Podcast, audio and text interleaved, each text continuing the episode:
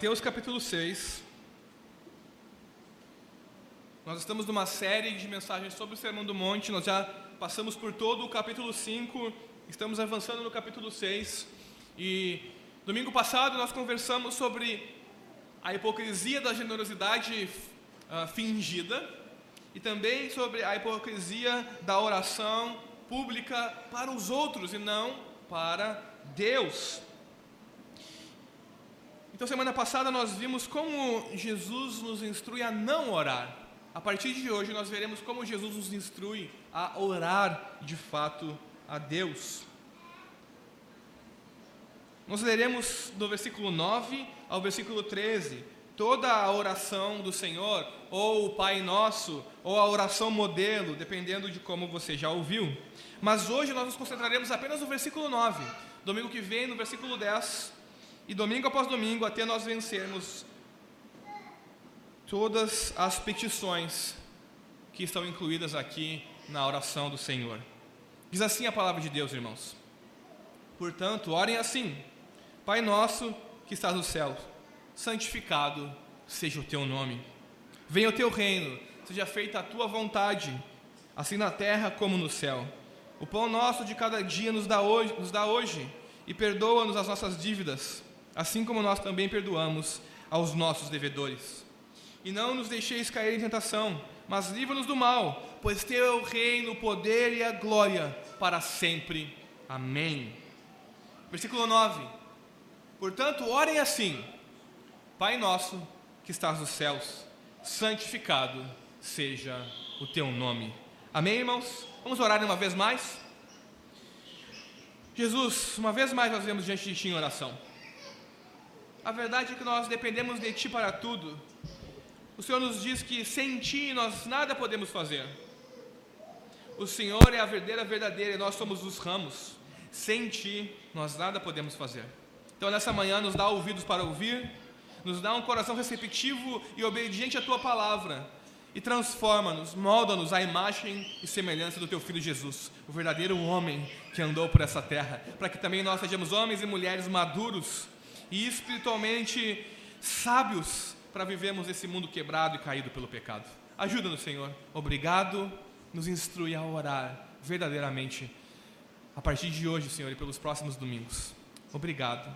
Amém. Amém, irmãos. No livro O Sobrinho do Mago, da série As Crônicas de Nárnia, e se você não tem, se você não leu para os seus filhos, eu recomendo fortemente leiam para os seus filhos pequenos. Bom, no livro O Sobrinho do Mago, Diggory e Polly, que são os personagens principais, eles usam anéis mágicos e eles vão parar num lugar entre mundos, que eles chamam de Bosque Entre Mundos. Um bosque com diversos lagos, pequeninos lagos que funcionam como portais para diversos mundos em várias dimensões. Usando os anéis, as crianças são capazes de explorar os diversos mundos nas diversas dimensões por meio do bosque entre mundos. O que eles eventualmente acabam fazendo. E a história vai se desenrolando até os eventos da criação do mundo de Nárnia. Por que eu conto especificamente isso sobre essa história? A verdade é que os crentes também possuem uma chave de acesso para outra dimensão.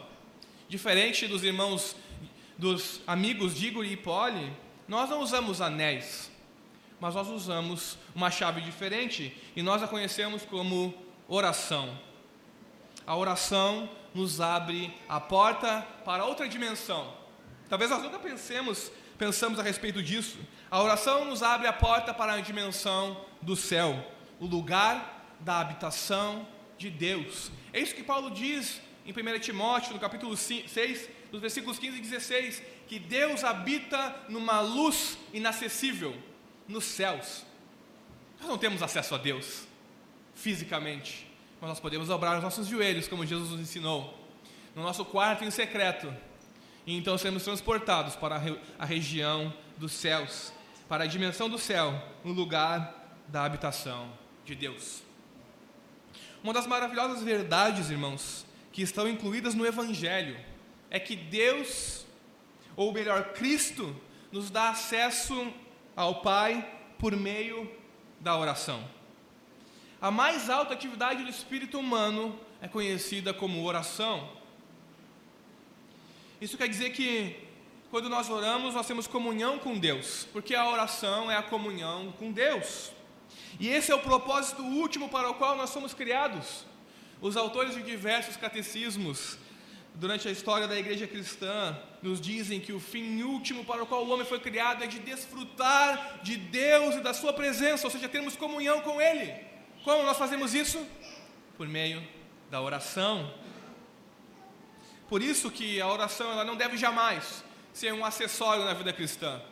Estamos em momentos de dificuldade, puxamos algo do bolso, mandamos uma mensagem e esperamos a resposta de Deus. Não. A oração precisa ser uma prática diária nas nossas vidas. Semana passada nós aprendemos sobre a forma que nós não devemos orar. Jesus disse que nós não devemos ser como os pagãos e buscarmos frases e palavras mágicas para talvez ganhar a atenção de Deus e repetidamente dizer as mesmas palavras vez após vez para chamar a atenção de Deus.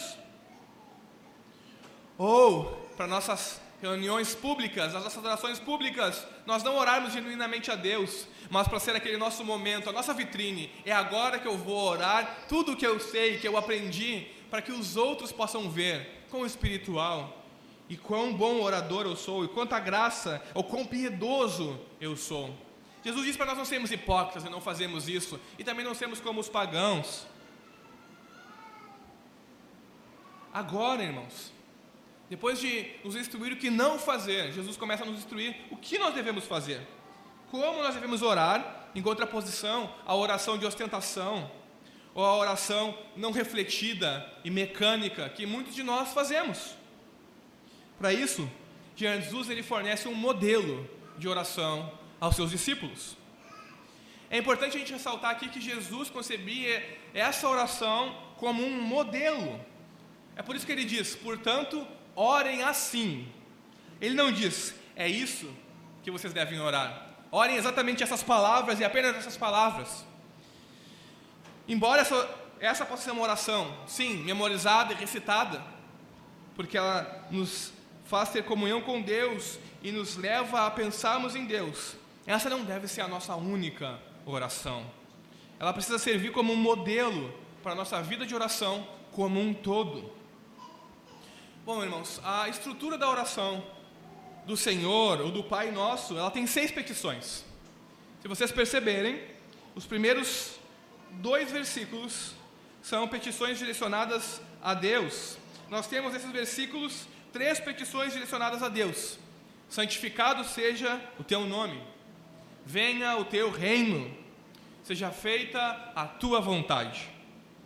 Então, depois, nós temos três petições adicionais petições direcionadas às nossas necessidades diárias: alimento diário, perdão de pecados e livramento da tentação e do mal. Então, essa é a estrutura.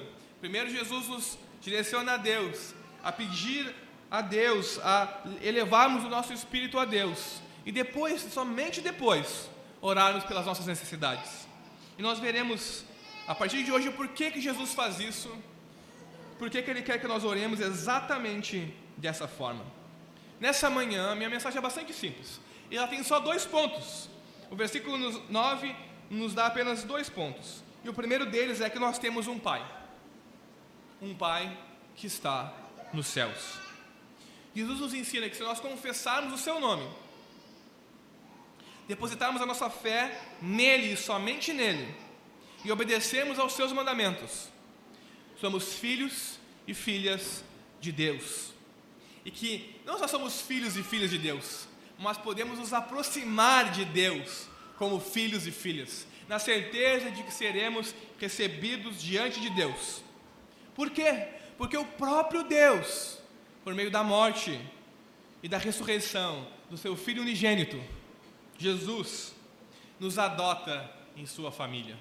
Nós somos filhos adotivos da família de Deus. E esse é um dom gratuito de Deus por meio da fé somente. O apóstolo João, no seu evangelho, nos diz o seguinte, no seu prólogo, no versículo 12: Todos quantos o receberam, Ele lhes deu o direito de serem feitos filhos de Deus, a saber, os que creem no seu nome. Os quais não nasceram da vontade da carne, nem da vontade de homem, mas de Deus. Se nós nascemos da vontade de Deus e nós pertencemos, nós confessamos melhor a Jesus como o Senhor que Ele é, e depositamos a nossa fé nele como Salvador glorioso que Ele é, confiamos somente nele. Nós recebemos a dádiva, o direito ou a autoridade de sermos filhos e filhas de Deus. Isso quer dizer, irmãos, que independente das circunstâncias das nossas vidas, independente de como nos sentimos, se você crê em Jesus como Senhor e Salvador, então você é um filho, uma filha de Deus. E o fato de Deus ser o seu Pai reúne pelo menos dois atributos de Deus aqui que são importantes para nós. O primeiro é o seu amor íntimo pelos seus filhos. Deus ama cada um e todos os seus filhos. Em segundo lugar, o poder soberano de Deus, que é evocado por Pai Nosso, que estás no céu. Chamar Deus de Pai em oração é receber o amor de Deus, é saber que pertence à família de Deus e que você pode confiar em Deus como seu Pai. E saber que Ele está nos céus é conhecer o poder de Deus, experimentar a graça de Deus, então procurar viver a Sua vontade, conforme as petições que são expostas na oração do Senhor e que nós veremos nos próximos domingos. Então, essa designação inicial, esse chamado inicial de Pai Nosso, ele não só estabelece que somos filhos e filhas de Deus, mas ele também estabelece o tipo de oração que oferecemos a Deus e quem é o Deus que recebe a oração que oferecemos a Ele. Deus é um ser pessoal. Deus não é um mero poder, um fantasma, um fundamento do ser, um relojoeiro que coordena todas as coisas do universo e faz tudo funcionar perfeitamente. Não, Deus é um ser pessoal. Ele é atencioso, como um pai que ouve os seus filhos, que se curva e escuta e conversa com os seus filhos. Ele é atencioso e não um tirano. Deus não é o Senhor do universo tirano que governa sobre nós e exige de nós que dobremos os nossos joelhos e obedeçamos a Sua vontade, porque senão Ele virá com uma vara e nos açoitará. Não, Ele é um Pai amoroso. Ele ainda tem uma vara, Ele ainda irá nos açoitar se o desobedecemos, mas como um Pai que ama os seus filhos, não como um tirano que não ama os seus súditos. Então, o fato de Deus ser Pai, Pai nosso, estabelece um maravilhoso relacionamento que existe, que pode existir entre os discípulos de Jesus, aqueles que confessam Jesus como Senhor e Salvador, e Deus, que agora não é apenas Deus, mas é Deus Pai, que é Pai nosso, que estás nos céus. Isso quer dizer que eu preciso fazer uma observação aqui. Pai nosso, irmãos, é um modelo pelo qual Deus é considerado Pai na Bíblia. E o modelo pelo qual Deus é considerado Pai na Bíblia não está relacionado à nossa noção genérica de paternidade de Deus. Onde agora todos nós merecemos um lugar com sombra e água fresca. Afinal, todos somos filhos e filhos de Deus, não é verdade? Esse tipo de paternidade genérica de Deus, onde todos são filhos e filhas de Deus, não é o padrão bíblico da relação de Deus e dos seus filhos. O padrão bíblico é a relação especial que Deus tem entre os seus filhos por meio do seu único filho, do seu filho unigênito. Ou seja, somente aqueles que confessam Jesus, somente aqueles que receberam o direito de serem chamados filhos de Deus, é que de fato são filhos de Deus. Apenas aqueles que depositam a sua fé e esperança em Jesus e obedecem aos seus mandamentos são filhos e filhas de Deus. É isso que o apóstolo João vai insistir em toda a sua carta. Que nós andamos na luz nós praticamos a justiça por causa da nova vida que temos, a dádiva que recebemos, então nós somos filhos e filhas de Deus. Agora, se nós vivemos em pecado, se nós estamos no mundo e amamos o mundo e as coisas do mundo, nós não somos filhos e filhas de Deus. Nós pertencemos às trevas e o nosso Pai é outro. Mas segunda observação que eu preciso fazer aqui, irmãos, é Pai Nosso também acaba não apenas com essa noção genérica de paternidade de Deus, mas também nos traz à tona a dimensão coletiva da oração. Nós somos modernos, não somos? Nós somos excelentes individualistas. Nós somos me, ah, capitalistas melhores ainda, não é? O nosso salário para nós, os nossos direitos em primeiro lugar, os deveres, quem sabe, em segundo ou terceiro lugar. Eu, eu mesmo e quem sabe mais eu de novo em primeiro lugar. Então nós temos essa noção genérica de individualismo e essa noção genérica de espiritualidade, como simplesmente só chegar diante de Deus, no meu lar, na minha casa, onde eu for. Eu não preciso de uma instituição, eu não preciso de igreja, eu não preciso de outras pessoas. Eu posso simplesmente orar, porque agora Ele é meu Pai. Eu sou filho, eu sou filha de Deus. Jesus está dizendo, meu Pai, que está nos céus. Ele diz Pai Nosso, porque a oração tem uma dimensão pública. Porque os filhos e filhas de Deus se reúnem, têm comunhão e oram em uma comunidade ao Pai deles. Isso quer dizer que nós devemos nos reunir para orar, porque nós pertencemos à família de Deus. Deus é o Pai nosso que estás nos céus. Sim, o Pai está nos céus longe, mas também está próximo, cuidando de nós e de cada uma das nossas necessidades.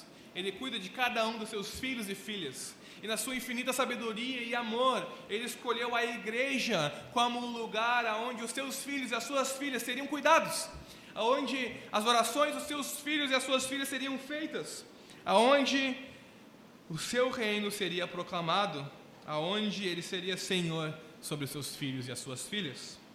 Isso quer dizer que, mesmo Deus estando nos céus, Ele está próximo, porque Ele é Pai nosso e cuida de cada um de nós. Isso quer dizer que, seja você enfrentando dificuldades no seu casamento, seja você enfrentando dificuldades no seu trabalho, seja você se perguntando como que você chegou à situação que você vive hoje, como Deus permitiu isso, seja você se perguntando por que parece que as coisas não dão certo na minha vida. É agora, as coisas vão dar certo quando vê, desanda a carruagem. A verdade é que você tem um Pai Celestial. Ele conhece a sua história. Ele conhece as suas dificuldades. Ele conhece os seus sonhos, os seus anseios, os seus medos e as suas lutas diárias. Ele é um Pai que está nos céus, é soberano, é Senhor, mas está próximo. Ele é um Pai Celestial que não apenas conhece você, mas que se importa profunda e genuinamente com você. Dessa forma, independente de como nos encontramos, independente da nossa situação, do caos que vivemos, naquele pecado persistente, dos meus filhos desobedientes, ou do meu cônjuge que não me entende, ou do meu chefe que me persegue, independente da situação que nos encontramos, nós temos um um pai celestial que nos conhece, que se importa genuinamente conosco. E como filho e filha desse Pai Celestial, nós podemos nos aproximar dele, como uma criança que se aproxima dos seus pais, que depende dos seus pais. E mesmo embora ele seja o Criador e soberano do universo, ele também é o nosso Pai. Nós temos acesso a ele por causa de Jesus. Irmãos, você pode orar, Abba, Pai. Nós podemos orar, Abba, Pai, nos momentos mais turbulentos da nossa vida, nos momentos de caos inimaginável, nós podemos orar, Abba, Pai. Que quer dizer algo como querido Pai, Pai amado. Veja a maravilhosa dádiva do Evangelho que nós recebemos. Paulo diz o seguinte: vocês não receberam um espírito de escravidão para viverem outra vez atemorizados, mas receberam o espírito de adoção, por meio do qual clamamos: Abba, Pai. Deus é o nosso Pai e nós podemos chamá-lo de Pai, e Ele ouve a nossa oração e atende a nossa súplica. Por meio do Evangelho somos filhos e filhas, somos adotados por Deus, e por meio da oração podemos ser transportados como as crianças das crônicas de Nárnia.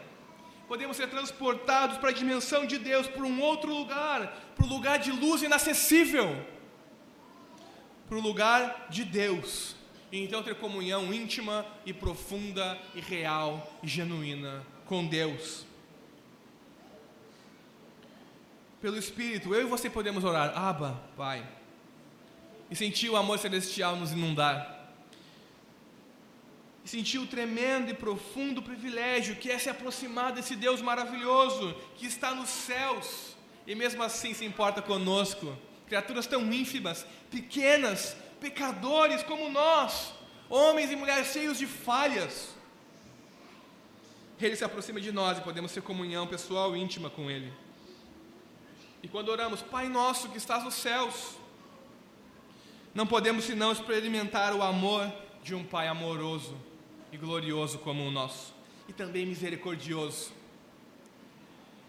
Mas também nos calamos e nos humilhamos diante da presença desse Deus que está nos céus, diante de um Deus tão glorioso, magnífico, santo, poderoso e soberano como o nosso Deus. Que dádiva nós temos por meio da fé e chamar Deus de Pai e podemos orar Abba Pai. A pergunta que fica no ar é: nós temos desfrutado desse privilégio imenso que é ter comunhão com Deus em oração? Ou nós somos como os fariseus hipócritas da passagem anterior e oramos apenas diante dos outros, para os outros, para que eles nos vejam? Quando nós oramos, nós estamos mais preocupados conosco mesmo, com a nossa reputação diante dos outros e com o que os outros vão pensar de nós, do que com qualquer outra coisa. Ou quando nós oramos, nós vamos com aquelas fórmulas mágicas, pedindo: Deus me dá, Deus me dá, Deus eu preciso, Deus eu quero. Pai nosso, que estás nos céus Nós temos que nos perguntar, irmãos: desfrutamos do privilégio de sermos filhos e filhas e oramos a Deus de fato como Pai Celestial? Ou usamos Deus como um amuleto da sorte para as coisas que queremos e para mantermos a reputação que conquistamos? Que nós não sejamos hipócritas, irmãos, como os fariseus, ou tolos, como os pagãos. Isso me leva ao meu segundo ponto nessa manhã, para ser mais breve que o nome de Deus deve ser santificado. O segundo ponto é que o nome de Deus deve ser santificado, porque Jesus ora, Pai nosso que estás nos céus, santificado seja o teu nome. O nome de Deus ser santificado significa orar para que Deus seja tratado como santo. Que o nome dele não seja desprezado na nossa vida e na vida dos outros. seja por meio de pensamento, ou de ações, ou da nossa conduta, da conduta de todas as criaturas, homens e mulheres que foram criados à imagem dele, que o nome dele não seja desprezado, pisoteado e blasfemado. Isso é orar para que o nome de Deus seja santificado. Irmãos, o nome de Deus é um reflexo de quem Deus é. Na perspectiva semítica do Antigo Testamento, do Antigo Oriente Próximo, daqueles povos, o nome de uma pessoa está intimamente ligado ao que ela é, a quem ela é. Portanto, ao revelar no Antigo Testamento os seus diversos nomes, o que Deus está fazendo é revelar quem Ele é cada vez mais profundamente para aquelas pessoas. Deus usa o seu nome para revelar-se como Ele é. Ele é um Deus provedor, ele é um Deus que cuida, Ele é um Deus todo-poderoso, Ele é um Deus santo. Os nomes de Deus revelam quem Deus é, porque os nomes de Deus são explicativos, reveladores da pessoa dele. Com isso em mente, a oração modelo de Jesus inicia com um pedido para que Deus santifique o seu próprio nome para que Deus não deixe que blasfemem o seu nome, para que Deus não permita que pisoteiem sobre o seu nome em toda a terra, para que os homens e mulheres que foram criados à semelhança e à imagem dele não blasfemem, não pisoteiem, não o envergonhem o seu nome. Mas o interessante é que quando nós oramos, santifica o teu nome, nós não só pedimos que o nome de Deus não seja envergonhado e pisoteado e blasfemado. O interessante é que quando nós oramos e a nossa oração é atendida, significa que nós também vamos santificar o nome de Deus. Em outras palavras, irmãos, quando nós oramos para Deus santificar o seu nome, estamos pedindo para o nosso Pai Celestial que possamos agir de tal maneira que nós, e um número cada vez maior de pessoas, reverenciem a Deus, glorifiquem o seu nome e o reconheçam como Santo Senhor e glorioso Salvador que Ele é. Isso é santificar o nome de Deus. Orar santificado seja o teu nome, é pedir que sejamos tão cheios do temor do Senhor, que sempre que pensarmos em Deus, tenhamos um espírito de reverência e santo temor. Porque orar assim é orar, faz-me santo, Senhor. Permita que eu te referencie. Opera em mim e em outras pessoas para que reconheçamos sempre a tua santidade, o teu poder e a tua glória. Ó oh, Santo Deus, santificado seja o teu nome. Orar assim, irmãos, é tirar o ser humano do centro. Chega de eu preciso, eu quero, eu necessito, ó oh, Deus, ouve a minha oração. Há lugar para isso. Mas Jesus não inicia com isso. Jesus inicia, Pai nosso que estás nos céus, santificado seja o teu nome porque isso tira o lugar do tira o ser humano do centro, da cena principal do palco e coloca Deus aonde ele deve estar. Porque nós, eu e você, o homem não é o centro do universo, por mais que nós insistentemente pensemos que somos. Eu e você não somos o centro do universo. A história de Deus no mundo não é sobre mim e sobre você.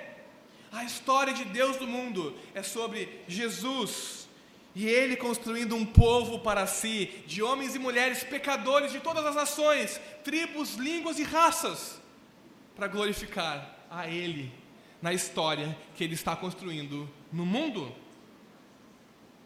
Jesus está nos ensinando, irmãos, com essas pequenas palavras: santificado seja o teu nome, que a nossa prática de oração deve ser como a prática dele. Se você lê os evangelhos, Jesus ora a Deus mesmo sendo Deus, ele não ousa ser igual a Deus, ele não assume o lugar de Deus, ele santifica o nome de Deus, ele reconhece Deus como soberano, como poderoso e bondoso. Certa vez chamaram Jesus bom mestre. Jesus, opa, pera lá, só existe um bom, ele está nos céus. Vejam, Jesus santifica o nome de Deus. Não é que Jesus não fosse bom, não, Jesus está santificando o nome de Deus. Primeiro a Deus Infelizmente, irmãos, nós não aprendemos a orar com Jesus e com os salmos e com os outros homens e mulheres da Bíblia.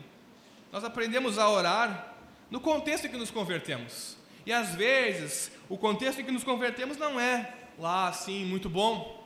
Talvez muitos de nós possamos ter nos convertido em uma igreja neopentecostal, onde a oração funciona como que palavras mágicas que abrem portas. Eles usam a oração não como um transporte portar-se para uma nova dimensão, mas exatamente como o anel de Diggory e de Polly que os leva para outros mundos, como uma chave para fazer a sua vontade. Talvez tenhamos nos convertido em uma tradição com orações repetidas, com repetições vazias, onde oramos sempre a mesma coisa, sem que aquilo entre na nossa mente no nosso coração. Ou talvez, e muito mais comumente agora, tenhamos nos convertido em igrejas sem denominação, onde há aquela informalidade exacerbada na oração. E aí, Deus, qual é que era? Estou aqui hoje. Sabe, essa irreverência. Pai nosso que estás nos céus. Se Ele está nos céus, Ele está muito longe de nós e Ele é extremamente diferente de nós. É claro que Ele é o nosso Pai. Mas vejam, então nós aprendemos a orar em vários contextos. Nós não aprendemos a orar com a Escritura, com Jesus nos Evangelhos ou com os salmistas. A maioria das pessoas aprende a orar não com as Escrituras e com Jesus. Nós aprendemos a orar, sabe com o que, irmãos? Com falsos louvores. Porque louvores são basicamente orações cantadas que grudam na nossa mente e no nosso coração. E quando vê, nós estamos, restitui. Eu quero de volta o que é meu. Sem pensarmos. Ou nada pode me parar. Eu sou mais que vencedor. Ou eu profetizo, eu decreto a vitória. E nós não começamos a orar dessa forma, porque essas coisas entram na nossa mente e ficam ali, fendidas com o nosso pensamento e fazem parte do nosso ser, porque nós não aprendemos a orar com Jesus. Seja feita a tua vontade, venha o teu reino, santificado seja o teu nome. Falsos louvores levam a falsas orações, que levam as pessoas a orarem de si para si e para os outros, e que levam as pessoas a repetirem palavras mágicas. Irmãos, as crianças brincam de palavras mágicas, abracadabra, abre-te sésamo. Nós adultos trocamos essas palavras por eu decreto, por eu profetizo, por eu ordeno. Imagine um pai com seu filho pequeno, que ele aponta o dedo para o seu pai, eu ordeno que você compre o meu brinquedo predileto. É exatamente isso que nós fazemos com Deus. Eu decreto agora que você vá no mercado comprar um chocolate para mim. Nós não obedecemos aos nossos filhos. Os nossos filhos devem nos obedecer. E vejam, nosso relacionamento com Deus é de pai para filho, não de pai para ele ser o nosso filho. Irmãos, nós precisamos desesperadamente voltar a uma prática bíblica da oração. E é exatamente isso que Jesus nos ensina com a sua oração modelo. Precisamos fazer uma inversão do padrão comum das nossas orações. Temos que parar de orar pelas nossas necessidades primeiro.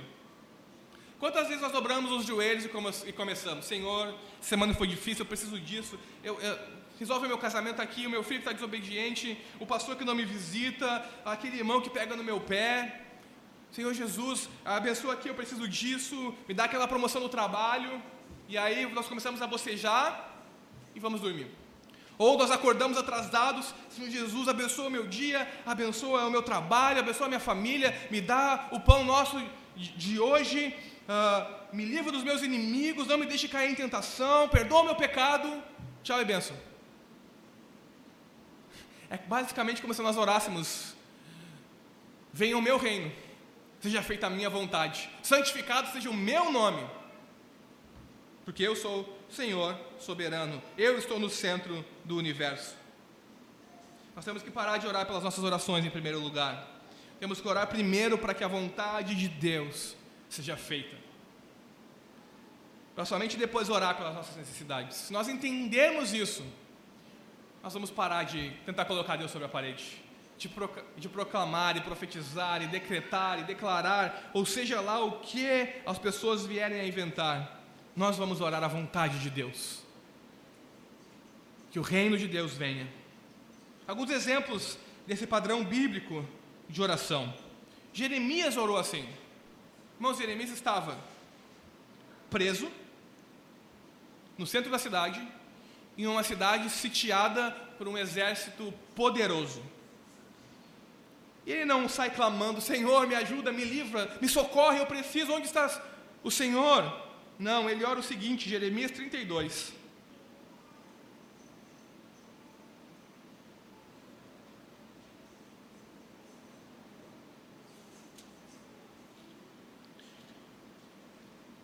Jeremias 32, versículos 16 a 25.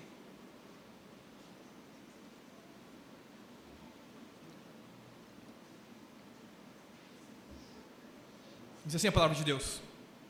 Depois que dei a escritura da compra a Baruque, filho de Nerias, orei ao Senhor dizendo: Ah, Senhor, Deus, eis que tu fizeste os céus e a terra com o teu grande poder e com o teu braço estendido. Nada é demasiadamente difícil para ti. Tu fazes misericórdia até mil gerações, mas também retribuis a iniquidade dos pais dos filhos. Tu és o grande, o poderoso Deus, cujo nome é Senhor dos Exércitos. grande em conselho e magnífico em obras. Os teus olhos estão abertos sobre todos os caminhos dos filhos dos homens, para dar a cada um segundo o seu proceder, segundo o fruto das suas obras. Fizeste sinais e maravilhas na terra do Egito até o dia de hoje, tanto em Israel como em toda a humanidade. E assim adquiriste a fama que tens até o dia de hoje. Tiraste o teu povo de Israel da terra do Egito, com sinais e maravilhas, com mão poderosa e braço estendido e com grande espanto. E lhe deste esta terra, que com juramento prometeste aos seus pais, terra que mana leite e mel. Entraram nela e dela tomaram posse, mas não obedeceram a tua voz, nem andaram na tua lei. De tudo o que lhes mandaste que fizessem, nada fizeram. Por isso trouxeste sobre eles todo este mal. Essa é a oração de um homem acorrentado. Essa é a oração de um homem com fome e com sede, e sabendo que a sua cidade, porque Deus já o havia dito, será queimada e destruída, que pessoas morrerão. Ele não ora em desespero, por si em primeiro lugar, ele sabe quem Deus é e ora à vontade de Deus. E só depois, versículos 24 e 25, temos a petição de Jeremias. Eis que as rampas de ataque já foram construídas ao redor da cidade, para ser tomada e a cidade, vencida pela espada, pela fome e pela peste, cairá nas mãos dos caldeus que lutam contra ela. Como vê, aquilo que disseste aconteceu. No entanto, Senhor Deus, tu me disseste: compre o campo por dinheiro e chame testemunhas, embora a cidade já esteja entregue nas mãos dos caldeus. Jeremias prossegue. Só depois ele faz a sua petição, irmãos. Nós temos exemplos também assim em Daniel. Abram em Daniel, versículo 9, capítulo 9, perdão, versículos 3 a 5. Apenas mais esse exemplo para nós compreendermos o padrão bíblico de oração. Daniel é um homem que está em um lugar que não a sua terra, em uma nação que não a sua, não tem a sua liberdade, ele é um escravo Sim, ele serve na corte, mas ele é um escravo, ele não passa de alguém que foi comprado e derrotado. E ele ora o seguinte: sabendo que a sua nação foi destruída, sabendo que a cidade santa está em migalhas, ele ora o seguinte, Daniel capítulo 9, versículo 3. Voltei o rosto ao Senhor para o buscar com oração e súplicas com jejum, vestido de pano de saco e sentado na cinza.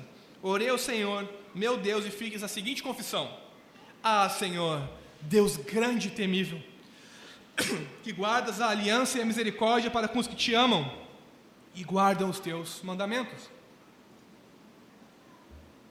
Vejam, Daniel confessa quem Deus é e o que Deus faz.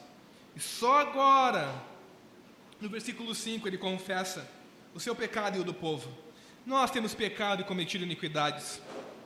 Procedemos mal e fomos rebeldes, afastando-nos dos teus mandamentos e dos teus juízos. Ele prossegue. Vejam, ele reconhece quem Deus é, ora à vontade de Deus e depois faz a sua petição ou a sua confissão. Essas orações, irmãos, têm em comum com a oração de Jesus o mesmo padrão. Santificado seja o teu nome, venha o teu reino, seja feita a tua vontade. E depois as petições porque esse é o padrão bíblico de orarmos a Deus. É assim que Deus nos instrui e quer que oremos a Ele. Jesus nos ensina a pedir pelos desejos do Pai primeiro. Por quê, irmãos? Porque a vontade do Pai é mais importante do que a nossa vontade. Antes de pedir pelo pão diário, pelo perdão, pelo livramento, nós devemos pedir para Deus fazer a sua vontade. Para Deus ter o seu nome santificado para o reino de Deus ser estabelecido onde nós nos encontramos. Antes de tudo, devemos desejar a santificação do nome de Deus. Que o nome dele não seja desprezado por meio do nosso pensamento, da nossa conduta, nem pelos nossos lábios. Que a glória seja dada somente a Deus. Que a vontade de Deus seja realizada em toda a terra. Que as pessoas se arrependam e se convertam. Que o nome de Deus seja glorificado e santificado. Quando nós oramos como os fariseus, hipócritas, ou quando agimos em oração como crianças mal educadas que demandam coisas dos seus pais, nós estamos quebrando o primeiro mandamento. Como assim? Estamos quebrando o mandamento de não ter outros deuses diante de Deus, porque nós nos tornamos deuses, porque nós nos tornamos o centro do universo. Então nós oramos de nós para nós mesmos, nas nossas necessidades estão os nossos pensamentos, nós somos o centro do universo e, consequentemente, deuses. Mas o problema não para aí. Quando nós oramos dessa forma, nós também quebramos o terceiro mandamento. Nós tomamos o nome do Senhor nosso Deus em vão. Porque quando nós oramos determinando, decretando, nós estamos orando como uma criança birrenta que demanda coisas e não ao Senhor soberano do universo. Nós estamos orando a outro Deus. Estamos então tomando o nome do Senhor em vão, invocando com palavras vãs, de maneira torpe e pecaminosa. Isso é tomar o nome de Deus em vão. Quando nós apresentamos aos outros um Deus criado à nossa imagem, segundo a nossa semelhança, conforme os meus e os teus desejos, que faz as minhas e as tuas vontades, que não é o Senhor Criador soberano, nós estamos tomando o nome de Deus em vão. O convite de Jesus para nós é refletirmos nessa manhã a quem nós temos orado?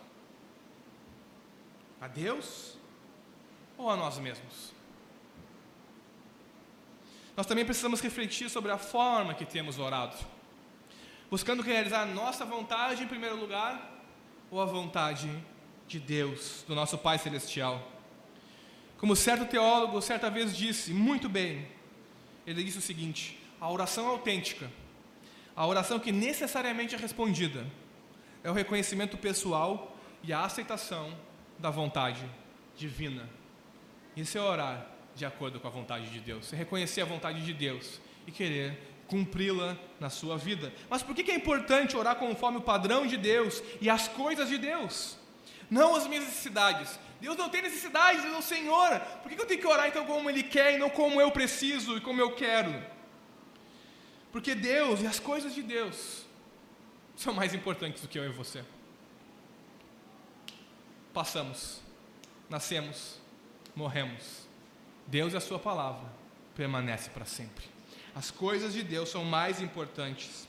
Nós temos que orar assim, para que o nome de Deus seja santificado, para que o reino de Deus venha, para que a vontade dele seja feita, porque essas coisas são eternas e invisíveis.